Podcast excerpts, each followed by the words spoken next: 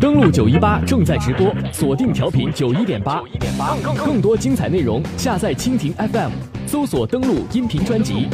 每个午间，听时代声音，观格局变化。每个午间听时代声音，观格局变化。欢迎朋友们继续锁定关注正在为您直播的国际新闻栏目，登录九一八。今天的这一时段的节目，我们最后来关注一下央视记者在叙利亚的战地日记。另外呢，我们知道美国总统特朗普呢对阿富汗的局势呢是发表了有关相关的战略想法。那其实呢，有关这个战略呢和之前的几位总统相比有哪些不同？能否解决目前阿富汗面临的问题呢？还有呢，就是美国的麦坎号，呃，这个军舰它目前的受伤的情况，还有这种伤员的搜寻的情况如何？呃，究竟美国军舰在南海这种频繁的航行会带来一个什么样的影响？这两个主要的话题，我们待会儿的十三点钟在节目当中为朋友们介绍。我们首先把目光投向叙利亚，因为我们知道呢，在中东，伊拉克和叙利亚这两个国家目前是在世界上大家都知道的正在进行。反恐战争还有这种内战也是一直存在的这样的两个国家，所以在当地的战争什么时候能够结束？目前处于一种什么样的局面，也是朋友们非常想要关注的。今天呢，我们继续来呃为大家播出央视记者于鹏的叙利亚战地日记，带大家一步一步走进极端组织的老巢，体会前线的战火纷飞，揭开极端组织的神秘面纱。而这个地方，我们看到是于鹏走到的叙利亚的拉卡。拉卡是位于叙利亚北部的沙漠地区的腹地。拉卡战役打响之后，由库尔德民兵和阿拉伯人组成的叙利亚民主军，在叙利亚北部小镇艾因伊萨设立了收复拉卡的大本营，要求记者于鹏呢，经叙利亚民主军同意之后，从艾因伊萨前往拉卡。那么这一路上，他遇到了什么样的故事？一路上又看到了什么呢？我们来听相关的报道。艾因伊萨原本是一个不知名的小镇，从两个月前，这里成了前往拉卡的必经之路。现在，艾因伊萨的镇上人口稀少，大多数店铺都还没有开门营业。但是，镇上的燃油已经出现了严重的短缺，镇上唯一的政府加油站门口排起了长队。工作人员得知我们是记者，计划前往拉卡进行报道后，允许我们首先进去加油。在极端组织控制期间，一升柴油大约要三百续磅，而现在限量供应的柴油只要五十续磅一升，还不到人民币七毛钱。加不到低价柴油的司机只能从黑市购买。这是通往拉卡的必经之路，这个地方也是个交通枢纽。现在呢，因为战事的原因，整个拉卡地区的燃油非常的紧缺，所以呢，很多人都打起了燃油的生意。有不少的司机呢，他们将车开到这个加油站之后，低价从这个呃加油站买到油之后呢。再把油从车里取出来，然后在路边高价卖出，这个价差可以达到三倍以上。拉卡在战前被称为叙利亚的粮仓，主要得益于幼发拉底河分配的水量和密布的河道。但是现在不少河流已经干涸，河道上的桥梁都有被损毁的痕迹。我它是桥临时建的，因为呢这个幼发拉底河流经拉卡省，所以呢水资源非常丰富。整个拉卡省境内呢有很多像我身边这样的人工河。这个河水非常的清澈，当地居民甚至说这个水是可以直接饮用的。那么在夏天的时候呢，这些人工河就成了孩子们最好的游乐场所。十岁的阿哈迈德说，在极端组织控制期间，河流都被阻断，农田无法灌溉，更不可能享受到跳水的乐趣。小孩子阿哈迈德，这里之前根本没有水，水流被切断了。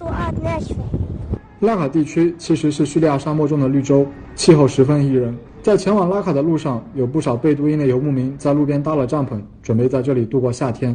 伊布拉辛告诉我们，在过去的三年中，极端组织不允许游牧民迁徙，而他原本养的一百五十只羊，一部分被极端组织抢走，一部分在逃离拉卡时被遗弃了。现在他只剩下了两只羊。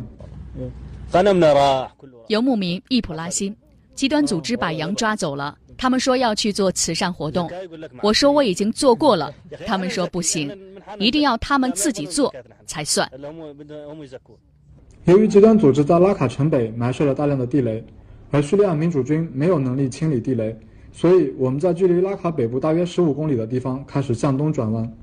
随着我们靠近拉卡，路边随处可以看到被炸毁的房屋，奔赴拉卡的军事车辆从我们身边驶过，但是平民的身影却越来越少。不过，也有一些平民在知道村庄被解放后，开始返回家中。伊布拉辛住在距离拉卡东北大约十公里的村子里，虽然家中没有水和电，但是他说比在难民营中的生活好多了。我们在参观他家的时候，他家的围墙分为上下两节。伊布拉辛说，这是为了保护家人改建的。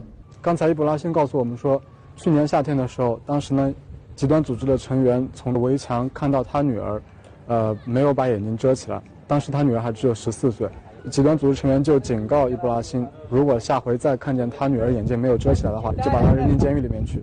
所以伊布拉辛呢？他就把他们家围墙增高了。大家现在其实可以看到非常明显，这个围墙分上下两层，上面是泥墙，下面是石头墙。伊布拉辛之所以这么做，就是为了保护他的家人。最终，我们抵达了一个修满了防御工事、完全没有平民、只有军人的村庄。这里就是距离拉卡最近的补给站萨姆拉。在我身后大约三公里呢，就是拉卡东部的前线。那么这个小镇呢叫萨姆拉，它也是距离前线最近的呃前线指挥站和军事补给站。在这个地方呢，我们已经可以非常清晰的听到炮击的声音了。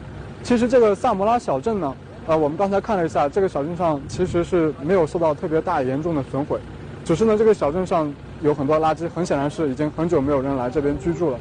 那么等会儿呢，我们就会前往呃我身后大约一公里处的这个军事补给站呢，在那边等待前往前线的机会。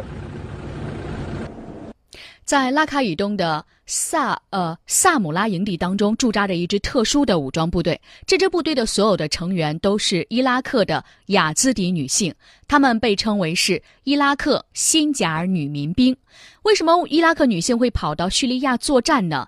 那么，央视记者于鹏呢对此也做了详细的介绍。在拉卡东部一个特殊的营地里，女战士赫尔丹熟练地拆解了一把狙击枪。熟练程度丝毫不亚于男战士。赫尔丹来自伊拉克的雅兹迪族，雅兹迪在三年前还不为世人所知，却是极端组织最大的受害者。雅兹迪信仰一种崇拜太阳的宗教，在伊拉克北部的新加尔山区，大约生活着四十万人。二零一四年八月，极端组织包围了新加尔山区。联合国在当年十月的报告中称，有近五千名雅兹迪人遭到杀害，七千多名女性被极端组织当作性奴买卖。联合国将这场悲剧称为种族屠杀。虽然赫尔丹一家人在那场惨剧中幸免于难，但是当时还只有十七岁的赫尔丹在家人的支持下，立即成为了反抗极端组织的女民兵。女民兵赫尔丹，那时有很多针对妇女儿童的屠杀。除了新加尔当地的雅兹迪人，还有人特意从欧洲前来参军。弗莱克二十岁，德国国籍。他本可以过着衣食无忧的平静生活，但是在十八岁那年，他背着父母偷偷跑到了新加尔，加入了当地的女民兵组织，拿起武器保卫同胞。女民兵费莱尔，没有人来帮助我们亲眼目睹大屠杀。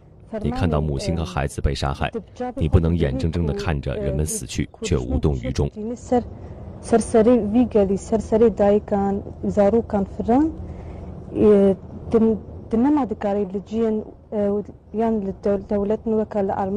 这些娘子军的生活十分简单，休息的时候就一起唱歌，相互聊天。房间里除了挂着旗帜之外，基本没有个人物品。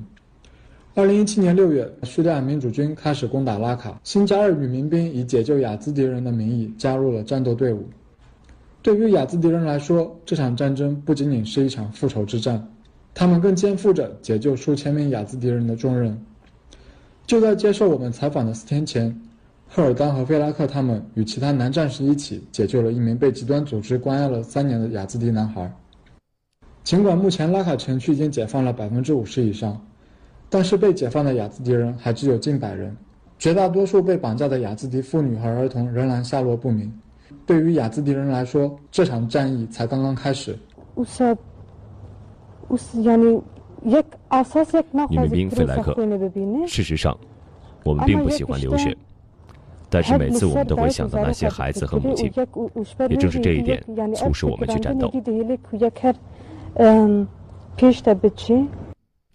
在明天的节目当中呢，我们将继续了解到记者于鹏获准前往拉卡的前哨所，而记者刚刚抵达前线就遭遇了极端组织的疯狂反扑。当时的战况到底有多紧张？叙利亚民主军是如何抵抗极端组织的攻势的？我们欢迎各位继续锁定 FM 九十一点八，登录九一八，收听明天的叙利亚战地日记。